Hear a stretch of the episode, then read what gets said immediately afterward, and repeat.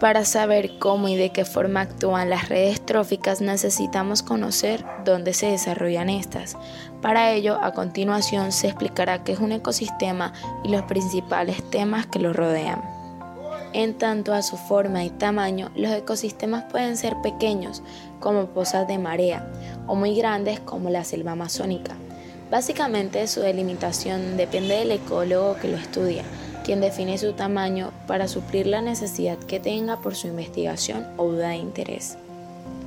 Algunos ecosistemas son marinos, otros de agua dulce y otros terrestres. Los ecosistemas oceánicos son los más comunes en la Tierra y los ecosistemas de agua dulce son los más raros, ya que solo abarcan el 1.8% de la superficie de la Tierra. Los ecosistemas son sistemas dinámicos y un ecosistema estático sería un ecosistema muerto, esto gracias al flujo de energía y el reciclaje de materia.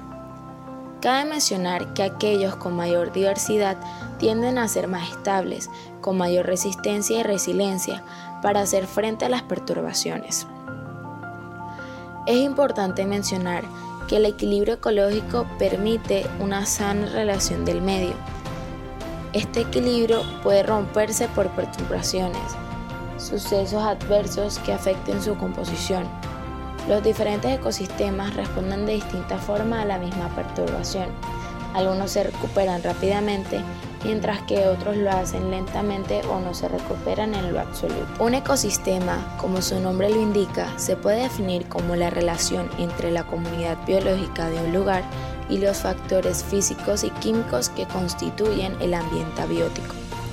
Estos factores, tanto bióticos como abióticos, están fuertemente ligados al flujo de energía, Asimismo, los organismos bióticos tienden a tener adaptaciones, características beneficiosas que surgen por selección natural en el contexto de un ecosistema específico que les ayudan a tener la materia y la energía que requieren.